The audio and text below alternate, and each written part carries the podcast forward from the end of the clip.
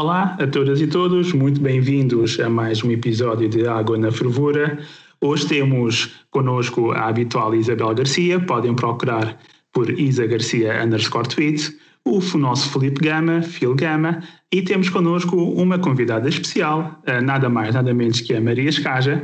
Podem procurar por eh, Maria Escaja no Twitter. Ela é promotora discográfica, é ativista cultural e é das pessoas mais interessantes, inteligentes e baseadas que existem na nossa rede social. Vamos então começar este episódio de hoje. Vamos falar sobre o plano de desconfinamento. Isabel, o que é que nos queres dizer sobre isto? Antes de mais, eh, agradecer à Maria por estar aqui connosco e ser a nossa primeira convidada no, no Água na Fervura. E o que eu queria dizer era, finalmente temos um plano de desconfinamento, não é? Andámos aqui na expectativa e falámos no, no episódio passado qual é que seria e quais é que seriam as nossas expectativas enquanto plano de desconfinamento e porque é que não havia. E finalmente aparece aqui um plano de desconfinamento, um bocadinho aqui com quatro fases, em que vamos desconfinando lentamente. No meu entender e da leitura que eu faço, o ponto assente é vamos abrir as escolas de forma gradual e vamos abrindo os restaurantes e vamos abrindo uh, os museus e vamos arranjando aqui estratégias diferentes de comunicação. Eu acho que este plano de desconfinamento, claramente, que é muito mais, do ponto de vista de comunicação, muito mais claro e com, menos, muito, com muito menos dúvidas do que planos anteriores. Também, ao fim de um ano, foi criada uma task force para comunicar, não é? E para ajudar ou apoiar o governo na comunicação com, com os cidadãos, o que também é, é, é importante e é de louvar. É pena ter sido só passado um ano e, e, e pronto, e, e, eu acho que hum, vamos obviamente esperar que este plano seja cumprido, apesar de, de, de, acho que todos andamos na rua e todos percebemos que já toda a gente desconfinou e quem, quem está em casa está em casa o tempo que tiver que estar e depois vai para a rua sem, sem qualquer. Eh, eu acho que já, já, já nos cansámos todos e, e no geral já, já, hum, é um plano de desconfinamento que basicamente é um plano de abertura de, de e, de, e pronto, e é, é, é isto que eu tenho a dizer, é, vamos esperar que, que, a situação se vá desconfinando gradualmente e, e, vamos esperar também que os números vão, vão ter aqui uma, uma oscilação, não é? Não sei qual é que é a vossa opinião. Bem, sem dúvida que este é um plano comparativamente ao desconfinamento anterior é um plano muito, muito mais comedido, muito mais cauteloso e ainda bem, é assim que deve ser, com linhas vermelhas ou pá, quadradinhos é? bem definidos, para bem ou para mal, é, é, é, um, é um desconfinamento que temos sempre a sombra de um novo confinamento a pairar sobre nós. E é assim que tem que ser. Obviamente que todos os desconfinamentos, como nós sabemos, e já, já notamos nas ruas, têm um limite as pessoas não conseguem ficar em casa durante muito tempo fechadas, não conseguem. E já estava a chegar ao limite, já, já notávamos, o sol começou a brilhar e as pessoas já a semana passada e alguns dias anteriores também já começaram a sair à rua. As pessoas não conseguem estar fechadas durante muito tempo. E eh, entre este desconfinamento, é um desconfinamento que, como era óbvio, já tínhamos falado aqui, iria começar pelas escolas, felizmente, para ajudar também o teletrabalho, começámos a a ter um pouco mais de produtividade por aí, também como falámos no... Flagelo, o flagelo do teletrabalho. O flagelo do teletrabalho com crianças pequenas. A, a, a, Isabel, a Isabel é, é vítima. É um flagelo. É, é, é, vítima do teletrabalho com crianças pequenas. Epá, eu, eu, não, é, eu não quero de todo ter esse pesadelo em casa, mas é uma coisa que é necessária. Uh, outros países não confinaram com as escolas, uh, nomeadamente no, no Reino Unido, o confinamento existiu, mas sem, mas com as escolas, com as creches e pré-escolar abertos, nós não fomos esse país, infelizmente, mas este, este plano está a ser muito, muito cauteloso e ainda bem que, que o está a ser. Não sei qual é, é a vossa opinião. Ah, eu posso acrescentar aqui um, umas notas. Há aqui, há aqui duas ou três coisas interessantes em relação a este plano que não aconteceu há coisa de um ano atrás logo à partida, porque desta vez há um plano, coisa que há um ano atrás não houve. Pronto, por isso logo à partida temos aqui uma grande melhoria. Que, pois, isso é um facto muito importante, que não houve efetivamente. Que não um houve, exatamente. Agora, um porque, porque até agora nós estávamos quase que a navegar. Eh, era quase que à vista, ao sabor, ao sabor da pressão e da opinião pública. Desta vez nós temos uns dados objetivos que são mensuráveis, que são concretos e que é aquilo. Nós podemos discordar de algumas medidas, eu posso achar que a incidência foi colocada demasiado em baixo, dificilmente se consegue uma incidência de 240 por muito tempo, uh, mas para o bem ou para o mal está ali, é, é objetivo, toda a gente olha e percebe, acima, de, acima dos 240 é uma coisa, abaixo é outra coisa, e isso é um, é um ponto sem dúvida bastante positivo e que já deveria ter acontecido há, há imenso tempo atrás. Outra coisa positiva também foi que também aprendemos com o tempo. No ano passado abrimos pelas escolas do secundário, que é um erro, faz pouco sentido, até porque é um grupo com mais risco e que transmite mais o vírus. Este ano vamos abrir com as creches, que faz mais sentido, é um grupo com menos risco, é um grupo que transmite menos. Há algumas dúvidas sobre a nova variante, primeiramente identificada em Inglaterra, mas aquilo que sabemos ao momento mantém-se, é, uma, é, uma, é um escalão etário que transmite menos o vírus Logo, tem coisas boas. Claro que depois, se formos analisar do ponto de vista um pouco mais técnico, há ali algumas incoerências que fazem pouco sentido. Por exemplo, é uma medida que tem demasiado foco no RT, mas o RT é uma medida de, no fundo, é uma medida de velocidade e é uma medida de velocidade que está indexada ao número de novos casos. Quanto menor o número de novos casos, o RT tem invariavelmente tendência a subir. É impossível ficar, ficar uh, abaixo de um para sempre. É mesmo matematicamente impossível já, já começa a subir. Já começa agora, a subir, exatamente. Com, com, com o desconfinamento, nós sabemos que os números vão subir. Sim, vão é subir, é, mas, mesmo, mas mesmo que ficássemos com, com, confinados, o RT iria subir também, na mesma. Era impossível continuar a sempre é inferior a 1, um, iria sempre evoluir e chegar perto do número 1, um, que é o número da estabilidade. Pronto. É impossível caminhar e, com E por isso, um, ou seja, os indicadores precisam aqui, deste, tecnicamente, deste pequeno ajuste.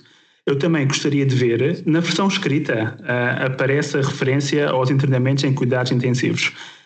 Mas depois não se percebe muito bem o, como é que este número de internamentos em cuidados intensivos se relaciona com a atitude para confinar ou desconfinar. Porque um, aquilo, aquilo que nos foi dito é que é basicamente a junção da incidência com o RT. Ou seja, eu, eu, gostaria, também, gostaria também de perceber melhor então como é que o número de internamentos em cuidados intensivos se relaciona com no futuro desconfinar mais ou não desconfinar mais, que também é uma medida importante, que é a pressão hospitalar. E, e de resto. Não claro, isso não está claro no plano. Não está claro, não está, não, não está. Aparece lá mencionado, há lá uma linha sobre isso, mas Sim. depois não se percebe muito bem qual é que número é que, número é, é que eles estão a considerar e uh, de que forma é que este número se relaciona com eventuais confinamentos, desconfinamentos no futuro. Pronto, eu gostava de perceber pelo melhor. Que ele, pelo que eu entendi, eles têm aquele lá, o quadradinho do Costa, não é? E, e, e o quadradinho do Costa vai, vai gerir aqui esta. esta mas, mas a sensação que eu tive quando, quando ouvi o nosso, nosso Primeiro-Ministro falar da atenção, se o quadradinho andar aqui para trás e para a frente, vamos todos para dentro ou para fora.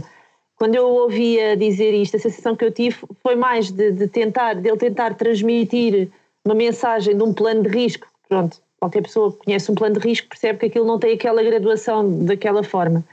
Mas também percebo que, que seja a forma mais simples de comunicar, pôr um verde, depois pôr os amarelos e pôr o, o, o encarnado dúvida. ali. Sem Se calhar é mais fácil de comunicar. Agora, o que ele não explicou foi se nós passarmos para o amarelo, o que, é que acontece? E se passarmos para o vermelho, ele, ele falou que podemos voltar para trás e voltar a confinar, mas o que é que voltamos a confinar ou o que é que não voltamos a confinar é uma coisa que. Mas também, também eu sou da opinião que numa fase destas, em que nós estamos. O que é claro passar nesta, nesta fase é. Vamos desconfinar em quatro datas, vai acontecer isto, há um risco e não podemos passar para, para outro, para outro para nível. Não podemos voltar atrás, pronto. Porque eu acho que mais, mais hum, ou seja, mais informação no meio deste motor, numa fase destas, eu acho que não é produtivo e perde-se a, a, capacidade de comunicar e de poder. Eh, porque as pessoas perdiam-se no meio de tanta informação, não é? é e, iam, ter, iam haver muitos ses e muitos, muitas questões que podiam depois complicar. É, uh, sem dúvida que aqui demasiada, demasiada informação vai ser prejudicial. Sim. Eu, eu, eu, percebo que os analistas que estão aí na, nos, nos, nos meios de comunicação social adorem muita informação para poderem falar muito. Mas, mas demasiada informação para o público em geral é claramente prejudicial. Sim. Eu queria, queria em primeiro lugar agradecer-vos o convite. Eu estou aqui mais numa de espectadora, que vocês são três pessoas que sabem bastante claramente sobre estes assuntos e que lidam com, com esta realidade de uma forma muito mais próxima. Em relação ao plano de desconfinamento, eu acho, acho que dá muito mais segurança a forma como, como foi feito desta vez e a forma como foi transmitido, até porque hum, é, é muito importante que isto corra bem, que não se volte a confinar outra vez, nós já não aguentamos, né?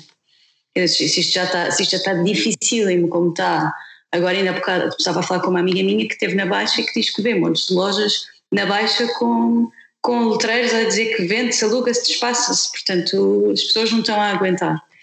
Eu tenho duas perguntas que aliás, tenho uma pergunta que vos queria fazer. Primeiro quero fazer só uma pequena crítica ao plano de desconfinamento que é as salas de espetáculo só abrem dia 19 de Abril e hum, não, há, não houve qualquer surto relacionado com eventos culturais, sempre foi, eu fui a vários espetáculos no tempo que os, que os teatros estiveram abertos, não havia uma regra que não fosse, que não fosse respeitada, não havia, não havia uma pessoa sem máscara, não havia aglomera, aglomerações, não havia absolutamente nada. Não havia pessoas em pé nos espetáculos, nem eu fui ver, ah, foi o Benjamin e queria, eu ali uma altura queria imenso dançar e ninguém, ninguém dançou, ficámos todas quietas, portanto não, não se desrespeita uma única regra, portanto se calhar podia ter havido um bocadinho mais flexibilidade, estamos a falar de pessoas que vivem de espetáculos e que e eu conheço pessoas que não trabalham há um ano, que não ganham um cêntimo há um ano. Pois é.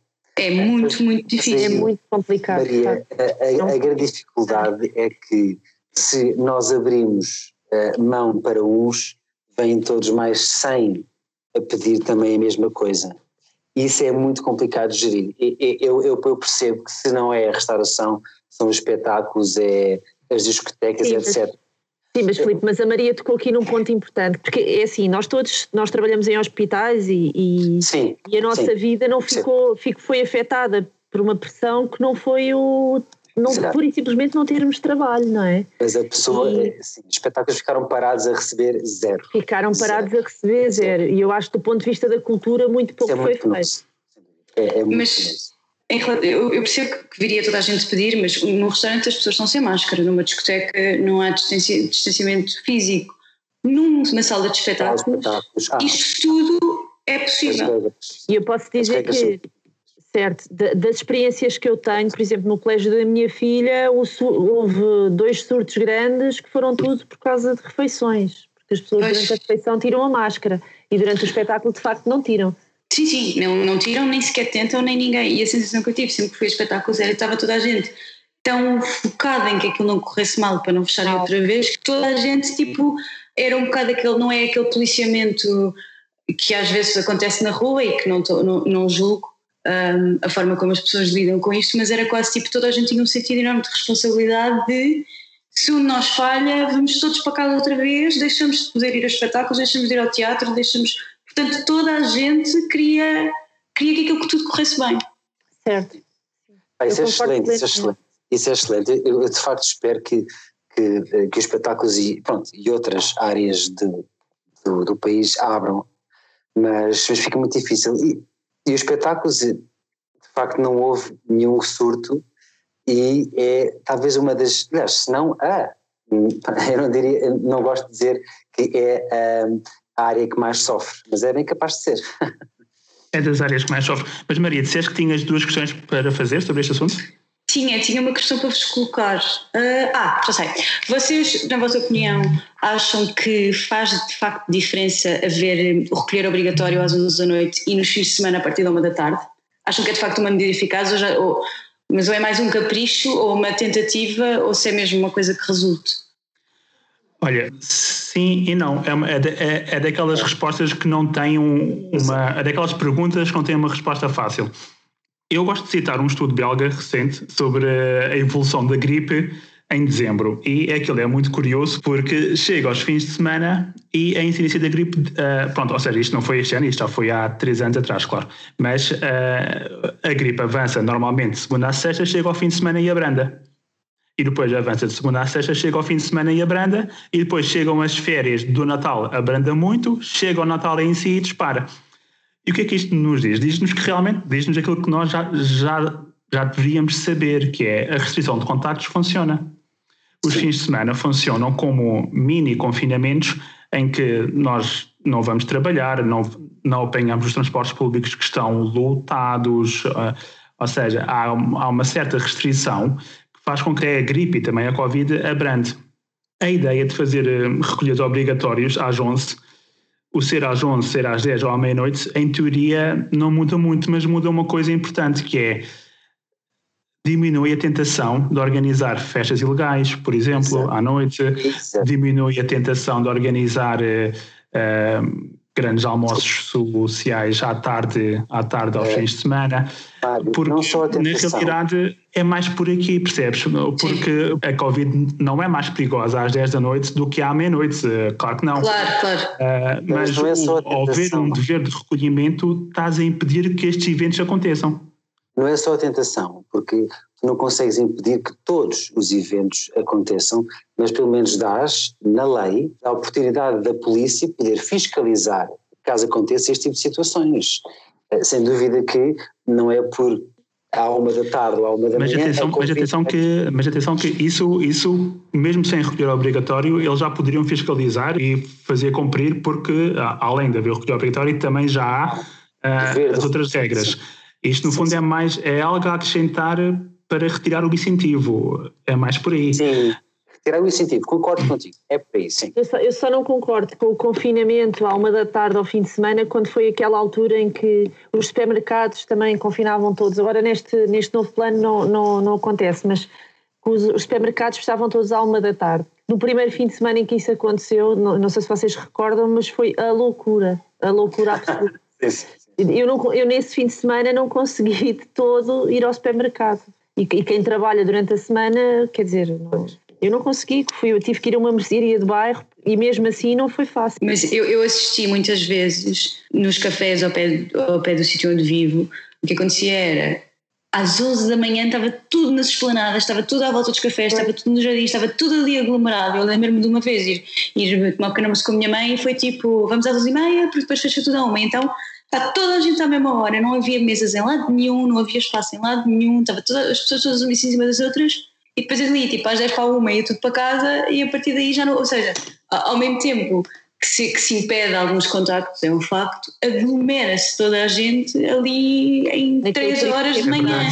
É verdade, é verdade, é verdade, é verdade, sem dúvida. Depois, sem dúvida, sem dúvida. não tivesses nada para fazer na rua, como sabias da parte da tarde não ias poder sair. Exatamente, vais. Para um bocadinho. É tipo, vou, vou aliás, no primeiro, no primeiro, o primeiro confinamento, ainda um, o primeiro confinamento de fim de semana, que foi que em novembro, dezembro, uma colega minha tinha mudado de casa e eu tive que ir ajudá-la com o sofá. Atravessei Lisboa, tipo, às 11, não, ao meio-dia e meia, e estava toda a gente na rua, estava trânsito em todo lado, havia carros por todo lado. Ou seja, aquilo de repente foi, as pessoas que não saíam há não sei quanto tempo foram todas sair naquela manhã porque só podiam sair ali. Eu acho que aquilo queria, às vezes cria, cria um bocado aquela, aquele pânico de tenho que fazer tudo agora porque depois está a precisar de uma coisa, não posso, não posso, não tenho como. E quem tem experiência de atravessar o rio, nesses Ui. fins de semana era a loucura. Pois. Era absoluta, absoluta loucura. Aquilo a partir do, do meio-dia era, parecia, era inacreditável mesmo. Bem, hoje nós tínhamos também no nosso menu, queríamos falar um pouco sobre o programa de vacinação. Calhou-me a mim falar um pouco sobre isso. O que é que eu vos posso, o que é que eu vos posso dizer? Portugal, no, no, seu programa de vacinação, há coisas que realmente não dependem de nós. Nós vamos abordar mais esta parte no tema seguinte, mas aquilo que depende de nós até que está, está a correr bem. Podemos dizer, podemos dizer, podemos dizê-lo com alguma vaidade até, a nível europeu, Portugal está a correr bem, nós temos as doses que chegam, estão a ser administradas rapidamente. Houve algum desaceleramento na semana passada que é relacionado, ou eu também espero que seja, mas pode ser relacionado com o maior intervalo da dose das vacinas da AstraZeneca, porque se bem se, se recordam, nós decidimos há três semanas adiar a segunda toma da Pfizer. Isso fez com que o estoque que nós tínhamos de vacinas da Pfizer fossem administradas mais cedo, o que fez também subir uh, o número de pessoas vacinadas e talvez isso possa ter criado expectativas elevadas naquela altura e se calhar agora é que estamos ao nível um, basal ou normal, pronto, para, nossa, para o número de vacinas que nos chegam. porque eu recordo, nós estamos sempre dependentes do número de vacinas que nos chegam e neste momento estão autorizadas em Portugal as vacinas que estão também autorizadas no espaço europeu pela Agência Europeia, que é a vacina da AstraZeneca, a vacina da Pfizer e a vacina da Moderna. E uh, as coisas estão a correr, estão a correr a um bom ritmo. Esta semana aconteceu um evento que pode realmente, eu não vou dizer estragar, espero bem que não, mas que pode aqui condicionar um pouco ou atrasar aqui, aqui esta situação. Nós tivemos aqui uma situação que foi o poder político, e não foi a parte científica ou a parte técnica, foi mesmo aqui uh, o poder político que decidiu suspender a vacinação com a vacina da AstraZeneca, que até é a vacina que temos mais disponível neste momento. E o que é que isto, isto faz com que nós, no espaço de uma semana, deixamos de vacinar cerca de 100 mil pessoas numa altura que estamos a desconfinar. Pronto. Eu acho que não é, não é necessário repetir a estatística para os eventos que estavam a ser, eu nem vou dizer associados, mas os eventos que estavam a ser relacionados com a vacina da AstraZeneca eram, eram na realidade, estatisticamente, eram quase que irrelevantes. Por outro lado, falta a segunda parte, que é qual é que é a casualidade. Que essa a parte será sempre mais difícil. Eu, os meus amigos trabalham no Inframed, aquilo que me dizem é que os casos em Portugal, todos eles são pessoas que ou já tomavam medicação que já poderia causar aquele tipo de fenómenos tromboembólicos, ou são pessoas que pela idade já tinham sempre um risco superior de ter aquele tipo de fenómenos, por isso fica sempre difícil nós afirmarmos com certezas que não, isto aconteceu porque a pessoa tomou esta vacina. Neste sentido, e numa emergência, perante uma emergência de saúde pública, é sempre bom recordar as palavras do, do Ministro da Saúde belga, é uma irresponsabilidade não vacinar as pessoas, ainda para mais tendo, tendo por base estes dados que não são dados, que não, que não são nada. E uh, eu não queria alongar muito mais tempo, mas posso fazer aqui só uma pequena reflexão sobre estes novos tempos em que realmente a ciência e a técnica perdem importância e depois nasce uma, um movimento a partir de redes sociais que se misturam com movimentos negacionistas, com pessoas que nós nem sequer sabemos se são reais ou se são, ou são robôs, que estão a tentar influenciar a, a opinião pública e que acabam por condicionar decisões importantes dos Estados, inclusive a decisão de vacinar ou não vacinar pessoas em plena pandemia. Eu, há pouco estava a ver uma notícia que a Finlândia, mesmo com a, com a EMA a dizer que é seguro vacinar, com a MS a dizer que é seguro vacinar com a AstraZeneca, a Finlândia não vai avançar com a vacina e vai deixar de, usar, de utilizar a vacina.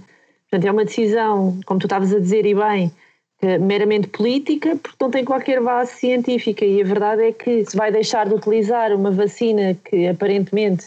E depois, e depois há aquela questão de sempre que todos os medicamentos têm efeitos, têm contra-efeitos e têm pessoas que depois não reagem ao, ao, medicamento e todos os medicamentos têm risco. E vocês, vocês podem dizer isto melhor que eu e tudo, mas é, é, é um atraso e é um voltar para trás que não faz sentido nenhum, na minha opinião. Sim, um, nós temos também que ter em conta, para além da vacina da AstraZeneca, naturalmente, qual é que é a incidência dos fenómenos tromboembólicos, ou seja, AVCs, tromboses, infartos, etc., fenómenos tromboembólicos no geral, naturalmente, ou seja, sem vacina, qual é que é a incidência destes fenómenos? É igual ou inferior a 17 milhões de pessoas vacinadas, neste caso 17 milhões de pessoas da população, e temos 30, 37 eh, casos, eh, não sei se, não estou a mentir, não sei se são 30 ou 40, mas vá por aí. Ou seja, a incidência é de facto menor das pessoas vacinadas. Naturalmente, acontecem mais fenómenos tromboembólicos em 17 milhões de pessoas do que estas pessoas que foram vacinadas. Isto é muito importante. Ou seja, a, a causalidade não existe. Mas também há a questão, há a questão da, da, do desvirtuar completo da confiança das pessoas na vacinação, não é? Isso, isso que é, é um, risco inacreditável é um risco, numa fase desta. É um risco gigante, é um risco gigante que não pode acontecer, que infelizmente tem acontecido desde a gênese, aliás, já nos estudos da, da AstraZeneca isto tem acontecido, que o estudo não era bem feito, de, depois que havia, eh, inicialmente havia falhas no estudo, de, depois não se sabia se era uma dose, se eram duas doses ou se era uma dose e meia. Uh, o, o Mário tem a certeza que, que, se relembra disto, se era uma dose, se era uma dose e meia, e depois a eficácia, ah, a eficácia não é tão boa, é a volta de 60%. Afinal. Sim, numa altura, numa altura em que existe movimentos, como o Mário estava há pouco a dizer, negacionistas e, e, sim, sim, sim, e pronto, numa altura em que há estes movimentos, que há uma pandemia a decorrer, que as pessoas uh, têm medo e, e, precisam de ser vacinadas e páginas tantas é medir aqui um bocadinho o risco de, de parar para ver se... Exato. E a Agência Europeia do Medicamento, a Agência Europeia do Medicamento, aliás, deixem-me deixem voltar atrás, eh, estamos a falar de o intervalo da dose passou de 5 para as 12 semanas, uma taxa de eficácia fantástica, 82,4% taxa de eficácia. Depois veio a Alemanha dizer que, como esta vacina não, não, foi testada em pessoas com mais de 65 anos, não pode ser administrada. Mas a da Pfizer também foi. Não foi. Portanto, é, é, isto parece aqui também aqui um bocadinho o lobby das farmacêuticas a lutar uns contra os outros, o que infelizmente é o capitalismo é o mercado livre, é assim que as coisas funcionam, mas numa emergência de saúde pública isto não pode acontecer. Uh, relembro que o custo da, vacina da AstraZeneca, se não estou enganado, é 1 euro, 1 euro e 30 cada dose versus Pfizer que era 12 euros cada dose. E a AstraZeneca já se comprometeu logo inicialmente que não iria obter lucros aos acionistas para esta vacina. Logo estamos a ver aqui que há uma grande disparidade. A Pfizer, que é alemã, vai ganhar imenso dinheiro com isto. A Oxford, que é, uh, acho que é anglo-sueca, não tenho a certeza, não vai ganhar dinheiro nenhum com, uh, com isto. Isto é muito importante. Desculpa, eu, eu tinha esta questão, exatamente essa. Se, eu estive a pensar nisto aliás, nestes últimos dias. Qual é que é, se, se é coincidência que isto tenha acontecido com a vacina mais barata de todas e a que dá menos lucro? Não, claro que não é, claro que não é coincidência nenhuma. Isto é o lobby a funcionar. Mas pois. o lobby a funcionar, pronto, um, vamos aqui entrar numa de esquerda que é o lobby a funcionar em, em interesse do capital. Ponto final parágrafo, certo? Certo. É, que se lixe a saúde do povo, que se lixe a pandemia. Eu nestas, eu nestas questões tento sempre ser mente, tento sempre ver, acreditar que não, que é só coincidência, que as pessoas não são, que as pessoas não são assim, que a saúde, que a saúde toda a gente vem antes disto e que não, mas não, não. Estou sempre, assim, sempre a levar uma tarefa. Eu também sou super otimista. Comum, é? não, Exato. Nós todos vamos conseguir ultrapassar isto. Não, não trabalham todos para o bem comum, não. Não, o dinheiro não se, nunca, o dinheiro, cash is king para sempre e sempre será. Mário, só, para dar, só para dar aí uma pequena chega, o, os números que o Reino Unido reporta de fenómenos tromboembólicos com a vacina da Pfizer são muito idênticos ou quase que semelhantes aos números que o Reino Unido também reporta destes fenómenos com a vacina da AstraZeneca. Sim, sim. E saber, saber então estes dados fica ainda mais difícil perceber, perceber então esta ligação. E agora temos aqui que a vacina da AstraZeneca está completamente mirada de confiança. A confiança desapareceu. Agora, há muitas pessoas que vão negar fazer a vacina da AstraZeneca em detrimento das outras que não há. Portanto, como é que vamos acontecer? Passam para o final da lista, penso eu que é esse o plano, mas são pessoas que não vão ser vacinadas. Ou, ou que vão ser vacinadas muito mais tarde.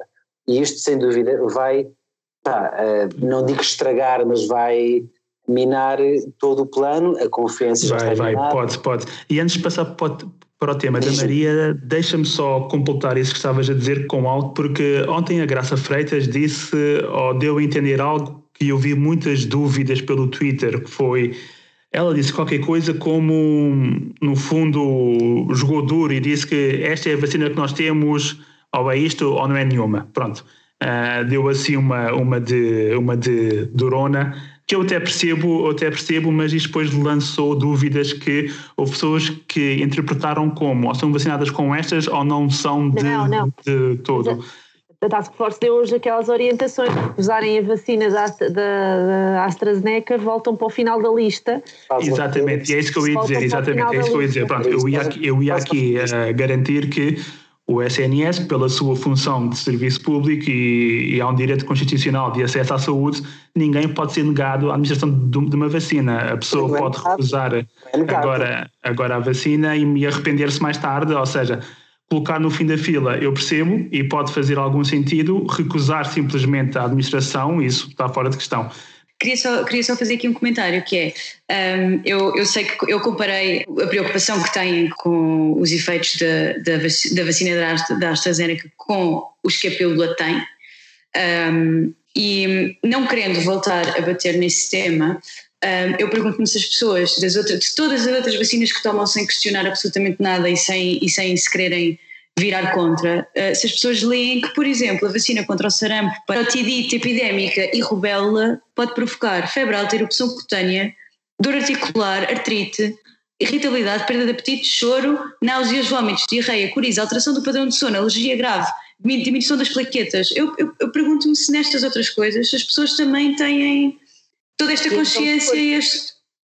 Ver a da febre amarela, nunca mais estás daí. Pois, pois. Eu, eu até estava a isto à paz do plano, do plano nacional sim, sim, do plano nacional, mas se fores ver, sim. Mas... Relativamente aos números também, tu tens um, um medicamento que é usado, eh, neste caso, por, todas as, por muitas, muitas, muitas mulheres, que é a pílula. A yep. pílula anticontraceptiva, certo? Que tem, que essa sim, já havia acontecer à frente dos meus olhos, um, um AVC do tronco, em que a, pronto, lá está, uh, não vou entrar em, em, em, partes muito técnicas. Por favor, não entres em coisas, em coisas que, me, que, me vão achar, que me vão fazer achar que vou morrer hoje. Não sei dizer que é sem dúvida muito maior, a taxa de incidência também embólicos em mulheres que tomam a pílula é muito maior do que estes 30 casos em 17 milhões. É? Muito maior. Um brufeno, um brufeno causa alterações da coagulação. Estás a perceber? Até o brufeno causa mais alterações da coagulação uhum. do que. Para, para, para. Do que a vacina da. Mas qual, qual, é que é, é, qual é que é a, a, qual é que é a proporção do no caso do, da, da vacina da, da, não da pílula eu sei a minha é 1 em mil ok e eu queria saber qual é que é da vacina eu já vi isto mas não decorei a, a, a da vacina pá, é fazer as contas é tipo É a, da, a da vacina da AstraZeneca, uh, é? o, o, Reino Unido reportou 23 fenómenos em praticamente 10 milhões de administrações. Exato. Uh, façam as contas, é 0,0000. Era o que eu ia dizer, façam as contas. É, é, é, Daí o risco do pânico, do pânico por uma coisa que não, não Lá é está. Quando, quando, tomas, quando tomas coisas todos os dias que provavelmente têm riscos muito maiores. E que nem é, precisavas tomar. E também, e também é pôr no, no prato da balança o que é que é pior, se é claro. é não vacinar ou correr o ou risco de uma. É isso? Claro. Ui, é não vacinar ou ter Covid. Grave, ter Covid, o Covid mata quantos? Mata muito mais. Mata muito. Além de, que, além de que a própria doença Covid provoca fenómenos tromboembólicos. Exatamente. Ora, é verdade, é verdade. Também é uma coisa muito curiosa. Superiores, muito superiores àqueles superiores que foram puxados à, da vacina, exatamente. exatamente. Não há como escapar, não há como escapar. Vacinem-se. Eu estou em todo lado. Vacinem-se. Então, o tema que eu escolhi vai, vai, é basicamente a continuação da conversa que estávamos a ter agora sobre, sobre a, as, as, vacinas e os laboratórios. Isto foi uma notícia que eu li e atenção, vou fazer o disclaimer de não tenho certeza absoluta, sintética de, de que seja tudo factual. Eu do que vi pareceu-me, mas mesmo, mesmo que não seja, é um, é, é um bom exercício de conhecimento do, do mercado.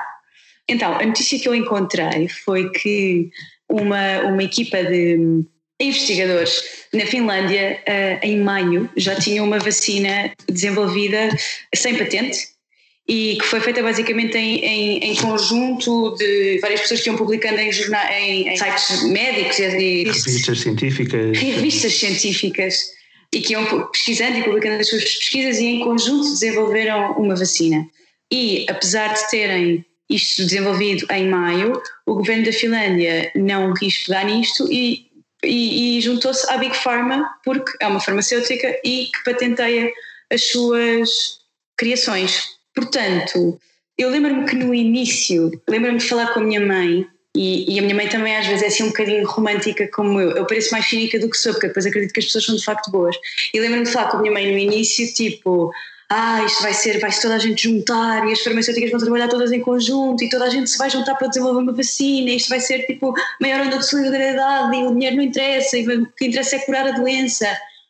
E meses depois, afinal o que interessa não é curar a doença, mais uma vez o que interessa é ter lucro, distribuir lucros e, e andamos sempre neste ciclo. E se isso não fosse assim, provavelmente teríamos. Primeiro, se não houvesse patentes, podia-se vacinar muito mais gente, não é? Preocupa-me imenso como é que. É assim, nós na Europa estamos bem, melhor ou pior, nós estamos bem.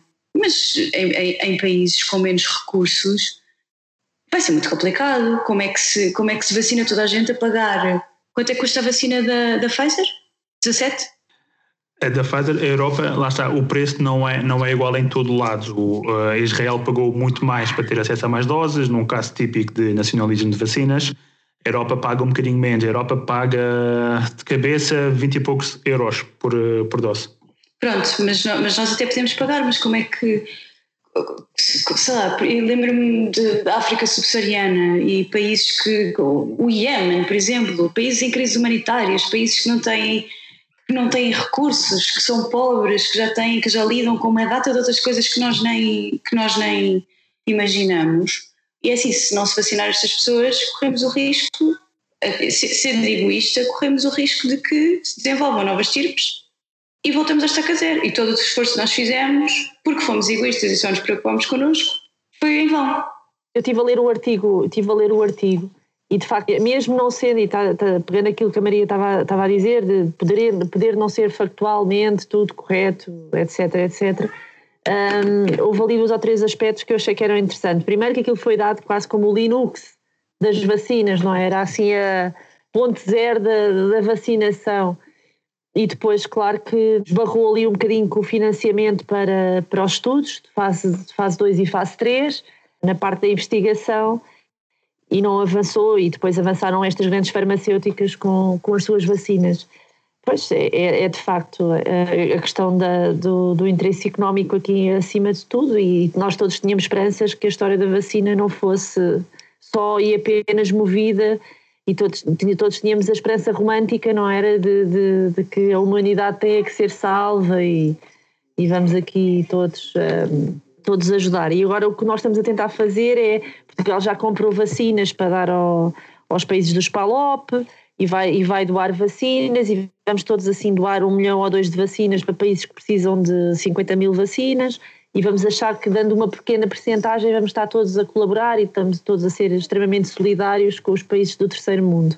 A verdade é que provavelmente a vacina só lá vai chegar em 23, 24 e eles têm ébolas e têm malárias ainda para, para ter que enfrentar e vai ser sempre aquela questão dos países ricos e dos países pobres e, e vai tudo afetar da mesma forma.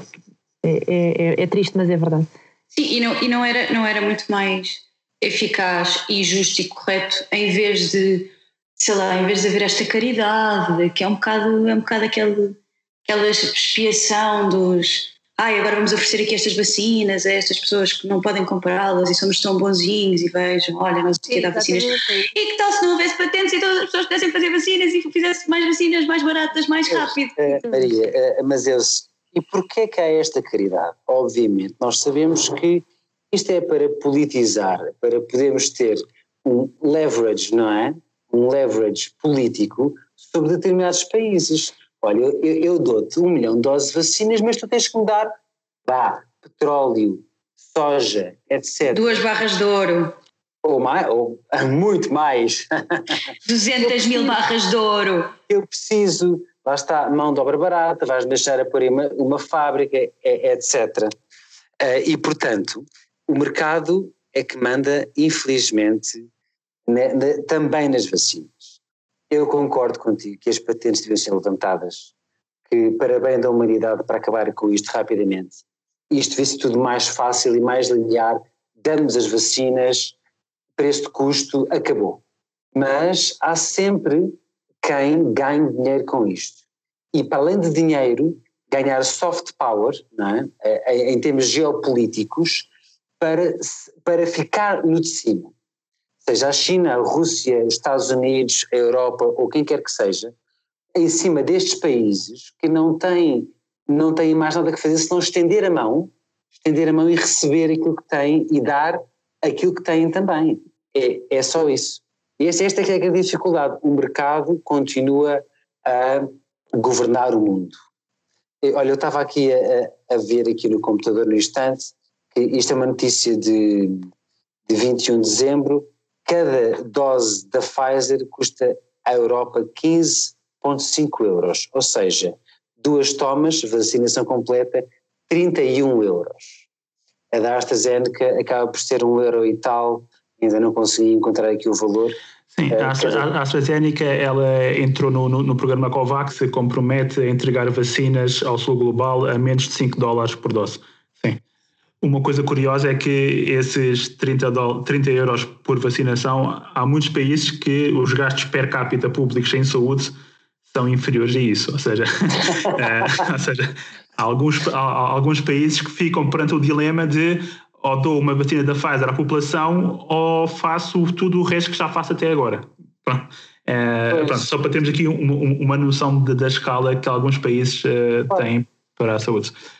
Sobre, hum, sobre a história finlandesa, eu daquilo que fui, que fui investigar também fiquei muito curioso é legítima, parece-me verdadeira.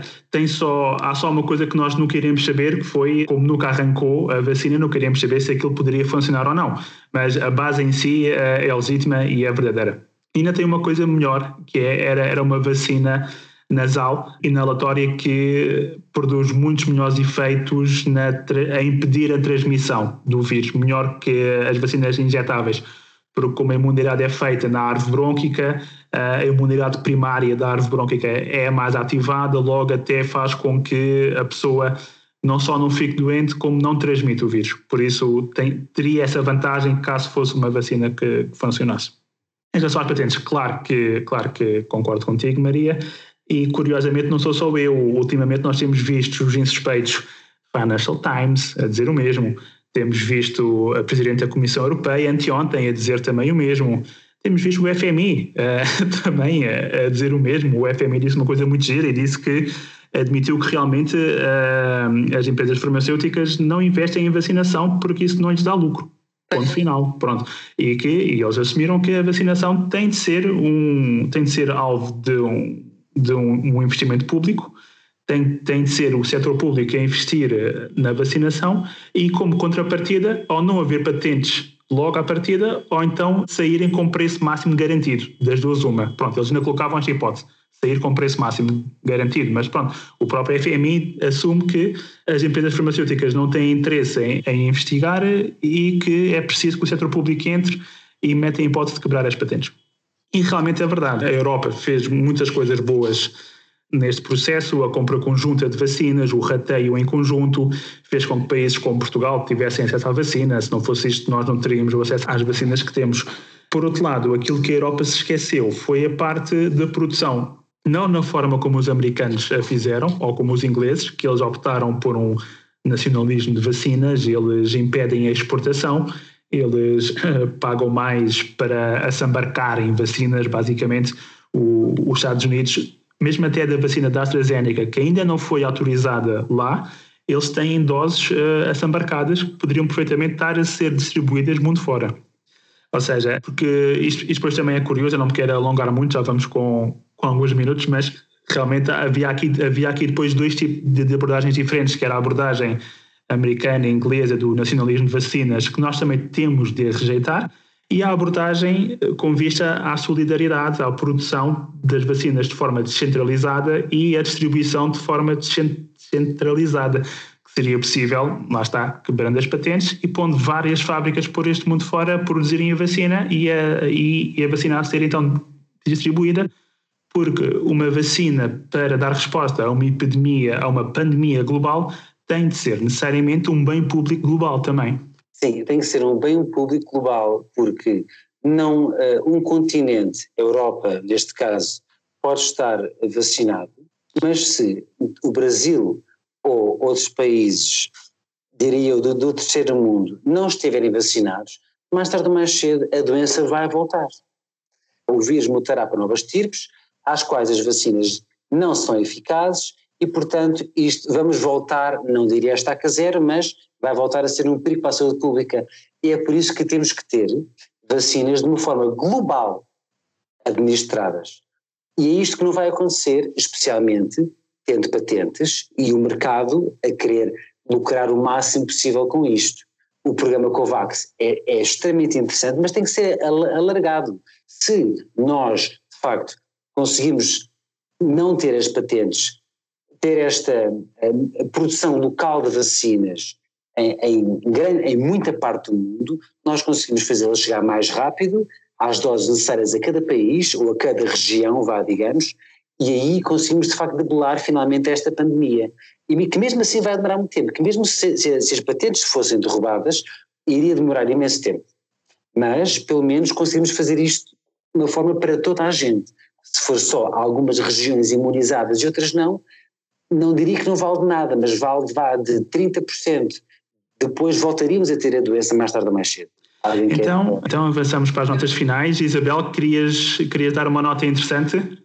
Então, a minha nota final de hoje e do programa de hoje vai para o Prémio Pessoa, para a doutora, para a professora doutora Elvira Fortunato, uma mulher nascida, criada e vivida na cidade de Almada, cientista, professora catedrática, vice-reitora da Universidade Nova de Lisboa, coordenadora do Centro de Investigação de Materiais e recebeu o mais conceituado prémio português. Ela diz em entrevista que, que nunca, nunca concorreu a nenhum prémio, todos os prémios que teve na vida foram-lhe foram atribuídos. E temos projetos conhecidos dela, como o projeto de usar o papel como material eletrónico, sem dúvida uma, uma inovação importante e de futuro, e não podia deixar de assinalar eh, esta mulher, não é? Ainda há bem pouco tempo se comemorou o Dia Internacional da Mulher, nascida, criada e vivida nesta bela cidade que é Almada. E pronto, e por hoje. Bem, como nota final, eh, eu queria uh, falar hoje, estamos a gravar dia 19 de março, é o dia do pai, mas lá está, eu como pai fico muito agradecido, mas mais importante do que os pais é o sono. Porque hoje é o Dia Mundial do Sono. Caso não saibam, um, e o sono é muito mais importante do que os pais, porque os pais, as mães, as crianças, toda a gente sofre de, e então nos dizem correm desta sociedade incrivelmente rápida, faltam de sono, têm falta de sono.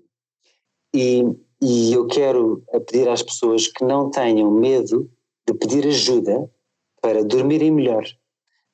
A minha profissão, de facto, é uma profissão que sofre muito com isso, enfermeiro, trabalhar por turnos, trabalhar em vários lados, em vários sítios, a, a qualidade de sono, a, a, horas necessárias, aquelas sete, nove horas, aquela oito, vá, oito mais ou menos, dependendo de cada pessoa, por dia, raramente são, são, são, são, são concluídas, não, não descobrindo o sono, o sono é essencial, é mais importante do que muita outra coisa. Acidentes de viação por causa do sono, não ter paciência para etc. Para muitas coisas, para as crianças, e para a família. Durmam bem e procurem ajuda se necessário. Então, a minha nota é precisamente o, o início de, do, da nota do Felipe, que é hoje é dia do pai. E, portanto, vamos deixar aqui um beijinho para todos os pais, os que cá estão, os que não estão, os pais, as mães que às vezes também são pais, enfim, já já estou a entrar naquela, naquela coisa lamechas, não é? As mães que são pais, os pais que são mães. Pronto, vou só deixar um beijinho para todos os pais e feliz dia do pai. Beijinho. Então, eu como vou dar só uma nota final e muito rápida, que é, hum, no fundo fica em jeito, em jeito de uma pequena reflexão de como a sociedade evoluiu e neste caso, eu mover no mau caminho. Isto é uma coisa que se passasse apenas cinco anos atrás, teria sido alvo de um repúdio social de, de, de tal maneira que a pessoa teria que hum, sair da cena pública, porque nós temos hoje um candidato que tem a coragem de afirmar em público que o problema de Portugal é ter excesso de democracia, ou seja, a solução no fundo é ter menos democracia. Isto é uma coisa que se fosse dito apenas cinco anos atrás era, era inconcebível, a pessoa seria alvo de um repúdio de, de tal maneira que a própria candidatura caía na hora. Hoje em dia não, hoje em dia é normal, é aceite e estamos a assistir a uma normalização deste próprio discurso antidemocrático e de ódio de, de tal maneira que é admissível alguém candidatar-se a um cargo importante como a Câmara de Lisboa ter, este, ter um discurso totalmente antidemocrático e está tudo bem, não se passa nada.